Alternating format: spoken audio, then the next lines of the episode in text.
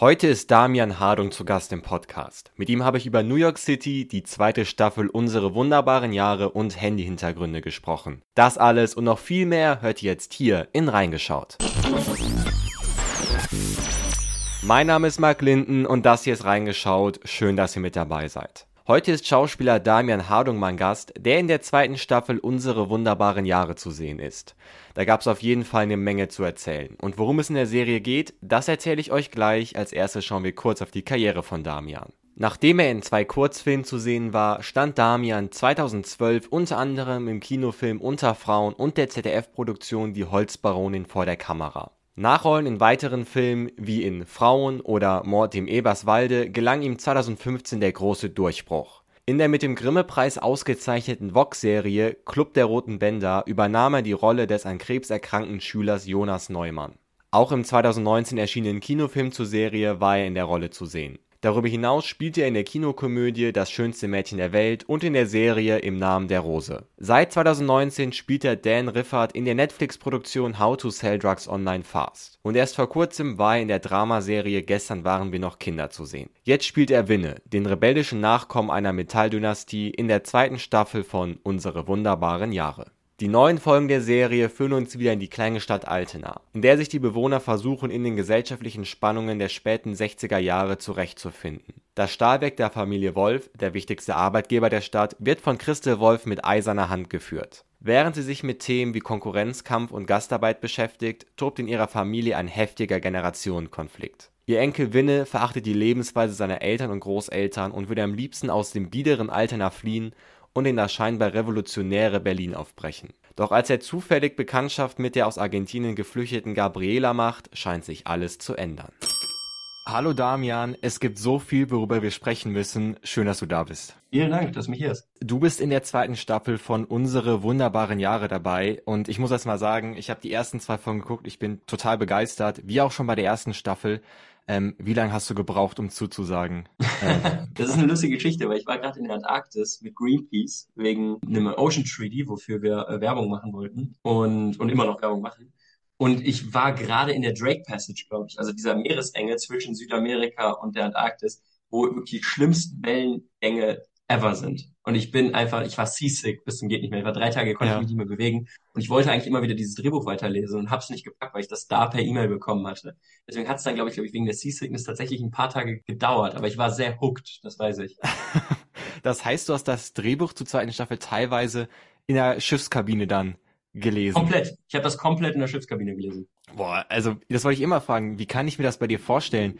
Liest du so ein Drehbuch wie so ein Roman, irgendwie, weiß ich nicht, vom Schlafen gehen äh, oder mit einer Tasse Kaffee oder ist das wirklich so Textarbeit, Textmarker raus, Feinliner raus? Wie läuft das ab? ich muss sagen, wenn ein was catcht und wenn man schon so die Synopsis liest und man das Spaß hat dran, dann liest man das, egal wo man gerade ist, egal in welcher Position, in dem Moment, wo man es bekommt. ich habe wie so ein kleines Kind, was sich nicht zurückhalten kann, wenn es ein Stück Schokolade kriegt.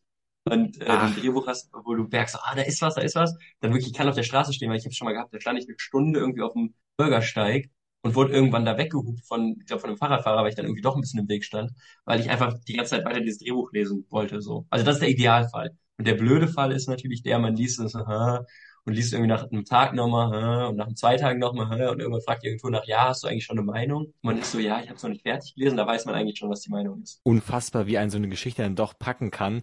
Hast du, wenn du das liest, schon die Schauspieler dabei im Kopf oder ähm, wie sieht das aus? Es ist sehr unterschiedlich. Also es gibt natürlich oft auch Casting-Prozesse, wo die anderen Rollen auch noch nicht besetzt sind. So gerade wenn es die Hauptrollen sind, dann ist es ja oft so, dass erst die Hauptrollen besetzt werden. Zum Beispiel jetzt bei letztes Jahr, was ich gedreht habe für Amazon Save Me, da war es erstmal klar, okay, es müssen irgendwie Harriet und ich stehen und dann äh, wird darum quasi gecastet, dass es passt. Äh, aber hier war es natürlich das große Glück, äh, dass man klar wusste, äh, wer geht weiter, so von der ersten Staffel. Und dann guckt man sich das natürlich an, um sich direkt im Kopf irgendwie Bilder entstehen lassen zu können, die dann realitätsgetreu sind. Ja, es ist ja auch wieder ein großartiger Cast. Also der wurde ja nochmal erweitert. Ich glaube, es ist deine dritte Produktion mit Katja Riemann. Kann das sein? Ja, tatsächlich. Äh, ja, ja, ja. Die ist ähm, wie, wie so ein, ja, sie begleitet mich wie eine Mutter durch diese, diese Filmbranche. Also ich glaube, das erste Mal, da war ich irgendwie zwölf oder sowas gefühlt. Genau, das ist irgendwie schön, so, dass man da immer weiter was noch lernt und immer weiter so sieht, wie man sich auch über die Jahre verändert. Auf jeden Fall, äh, spannend zu sehen. Lass uns mal ein bisschen über die Serie reden. Es ist ja so ein bisschen so eine Mischung, finde ich, aus äh, so einer Familiengeschichte, aber auch so ein bisschen so ein ja, Historienfilm. Warum glaubst du, ergibt das Sinn, dass man die beiden Genres zusammenführt? Ja, für mich sind Historienfilme nie rein Historienfilme. Also das finde ich dann langweilig. Das ist für mich noch kein, kein Film, sondern für mich ist es ein Familiendrama, was halt dann Set ist in den 60er Jahren so. Ähm, aber für mich ist die Zeit quasi immer in dem Zusammenhang sekundär. Also ich würde nicht irgendwie was machen, nur weil es dann und dann spielt, sondern eigentlich ist die Geschichte entscheidend. Das ist ja auch das, das, das Baseline Human Thing davon, dass man einfach mit äh, menschlichen Emotionen connected und die sind eben zeitlos. Und ein Generationenkonflikt ist zeitlos. Der ist genauso heute vorhanden, wie er damals vorhanden war. Ich glaube, das ist das, mhm. was es dann erzählenswert macht. Das heißt, man könnte jetzt auch die, ich sag mal, Storyline ähm, deines Charakters, äh, der hat ja so ein bisschen, ja, ich weiß nicht, einen Konflikt mit, mit, mit, mit seinen Eltern will. Ich würde das vielleicht ein bisschen größer fassen, einfach ähm, so ein bisschen die Struggle ähm, vor dem, was kommt. Du meinst, das könnte man doch jetzt einfach könnte man einfach jetzt auch in die Jetztzeit versetzen. Ja, natürlich. Heute, heute, heute wäre der Lützerath auf dem Bagger. Eigentlich Definitiv. zeitlos. Nee, heute ähm, wäre ein Winne so, der wird sich an Flughafen kleben, also vor den Flughafen kleben. Problem ist nur, der wohnt halt im Kaff, deswegen ist nicht der Berliner Flughafen, sondern so Frankfurt-Hahn bevor er gekauft worden ist, wo eh keiner mehr losfliegt. Aber da wird er sich trotzdem auf die Straße kleben. Einfach ein Ventil suchen, um den Status quo zu ändern. Ich glaube, das gilt ja damals bei, bei deiner Figur wie bei ganz vielen Leuten ähm, heutzutage. Woran man die Zeit dann aber doch erkennt, sind die Kulissen und das Kostüm. Und man muss ja wirklich sagen, du hast in deinen Rollen bisher immer stylmäßig Glück gehabt. Hast du eigentlich mal was mitgenommen von deinem Kostüm? Weißt was du, meinst meine? du immer Glück gehabt? Du hast, hast da, ich glaube, eine Lederjacke oder so, da kannst du ja heute noch tragen. Weißt du, was ich meine? Ja. Ey, die Jeans habe ich, glaube ich, sogar im, im Schrank bei mir hängen. Also es ist eine, ich glaube, es ist eine Levi's 501, ohne jetzt Werbung zu machen. Ich habe nicht bezahlt. Aber ich glaube, das ist so eine klassische Jeans, die man immer tragen kann, auf jeden Fall. Also Themen und äh, Klamotte zeitlos haben wir schon festgestellt. Lass uns ein bisschen über deinen Charakter reden. Und ich würde jetzt zwei Fragen stellen und würde dich bitten, wenn dass du so ein bisschen aus der Sicht ähm, von Winne beantwortest, weil ich finde, es gibt immer so viel Aufschluss auf, wie tickt diese Person. Ähm, was glaubst du, wäre sein Lieblingsgetränk? Mhm. Spannend. Ähm, ich, ich, ich glaube, Orangensaft mit Schuss Wodka. Das heißt, er darf noch nicht so richtig Alkohol trinken, beziehungsweise so nicht immer im Jugendclub und so, da wird es nicht ausgeschenkt. Deswegen hat er immer seinen Flachmann dabei. Dann irgendwas, wo man es halt nicht sieht, dass da Wodka drin ist. Okay, ja, kann, kann ich mir auch gut beim vorstellen. Was glaubst du, wäre sein Handy-Hintergrund? Was hast du erstmal vielleicht? Das ich, sagt immer krass viel aus, finde ich. Ich hab, ich kann es dir zeigen. Äh, ah nee, ist ja ein Podcast, ne? ich habe ein Bild von einem Wasserfall in Sri Lanka wo ich war. Was sagt das über dich aus? Würde ich jetzt mal hier küchenpsychologisch die oh, Frage wow. aufmachen. Ähm, ich liebe es zu reisen, ich liebe es in der Natur zu sein. Das ist so wahnsinnig unindividuell, es tut mir leid. Das ist wirklich, das ist wirklich Lisa. Ich war auch in Australien nach dem Ausland. Ja. Nee, ich war in Südamerika, keine Sorge, Leute, ich war in Südamerika nach dem ähm, Nee, aber was hat, äh, dass ich, das, doch, ich, aber ich war gestern wandern zum Beispiel. Ich hatte gestern einen freien Tag, da war ich gestern wandern in der Natur, so, also doch, obwohl ich Stadtkind bin. Also äh, auf jeden Fall der Hang dazu, irgendwie mal rauszukommen. Und äh, ich liebe Asien. So, ich glaube, das sagt das vielleicht auch über mich aus. So, ich ja. liebe diesen Geruch, das ist für mich Kindheit auch. Weil wir früher mit meinen Eltern war ich viel in Asien, ist dieses, äh, dieser Geruch, wenn Müll verbrannt wird. Eigentlich total eklig. So Gummi und sowas, so Gummi verbrannt, verbrannter Geruch in der Luft. Aber ich liebe es, weil es nicht so an Asien erinnert. Aber das ist so ein bisschen dieses eskapistische, äh, wenn man gerade in der Kölner Bahn sitzt oder in Köln in so einem richtig hässlichen Viertel ist dann aufs Handy und den Wasser, äh, Wasserfall sehen. Und bei Winne, was wäre es bei Winne? Das ist eine gute, ist eine gute Frage. Das Ding ist, Winne ist natürlich schon so ein bisschen jetzt so der Revoluzer. Ich glaube, Winne wäre heutzutage vielleicht sogar, wenn er in Berlin wäre, so jemand, der sich wieder so ein Nokia-Handy holen würde, um so anti zu sein und der dann so, so. Snake da drauf spielen würde und so einen schwarz-weißen karierten Hintergrund einfach nur drauf hätte. Kann ich mir vorstellen, ja. Ja, so ein bisschen auch auf Profilbild in diesen in diesen Spiegel ja, angelehnt. So, so weißt du, was ich meine? mäßig Provokation. Deswegen, ich habe nee, ich habe kein Smartphone so, weil ich bin auch zu gut. ja, ich schaue ja Aber zu Hause hat er vielleicht dann ja. doch eins im Schrank, so, weil sie dann manchmal doch wissen will, was Leute über ihn auf Instagram schreiben. Kann ich, kann ich mir gut vorstellen. Ähm, was ich auch so großartig an dieser Figur finde, ich finde, man merkt so in jeder Szene, in allem, was er sagt, dass er diesen Ort, wo er aufwächst, ich will nicht sagen verachtet, aber er merkt einfach so, ey, das hier gehöre ich nicht hin, das ist, ist ja. mir alles zu klein irgendwie.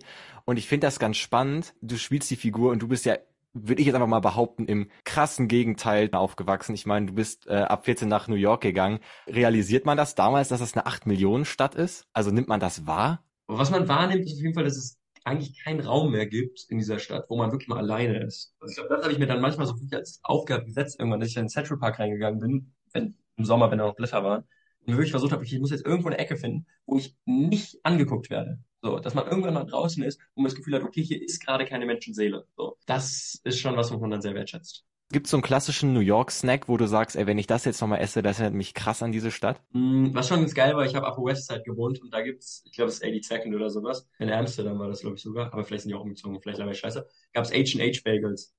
Und das war schon, mh, also so ein guter Bagel, der wirklich so, der muss richtig triefen, der muss richtig Cream Cheese sein.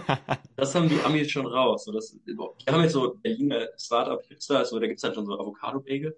Aber der kommt nicht mit so einem Onion Cream Cheese Ding aus New York, Das wo du zwei ich, Hände brauchst, ja. um das festzuhalten. So, das ist H&H Ja. Bagel. Kommt, glaube ich, geschmacklich sowie kalorienmäßig nicht ganz ran.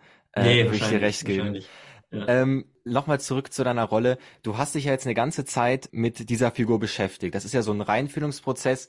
Ich will jetzt mal fragen, gibt's auch sowas wie ein Herausfinden aus einer Rolle?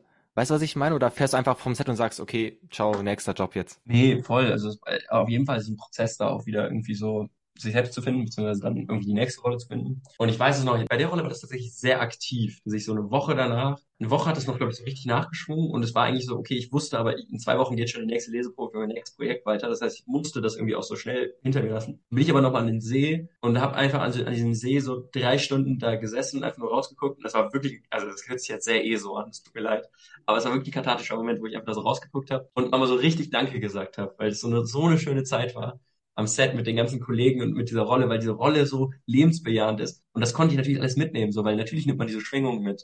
Und wenn man eine Rolle hat, die subdepressiv die ganze Zeit ist, hat man auch eine Scheißzeit. Wenn man dann eine Rolle hat, die aber die ganze Zeit eigentlich happy ist und die in jede Szene reingeht und denkt, wow, die Szene geht eigentlich gerade um mich, so, Hm. what a fucking geiles Life, was der hat, so. Ähm, der hat so eine Leichtigkeit und da saß ich einfach an diesem See und war, war glücklich und hab dem Danke gesagt, hab ihn dann so, bin dann schwimmen gegangen und hab ihn dann so im See zurückgelassen. Das klingt auf alle Fälle ziemlich beeindruckend.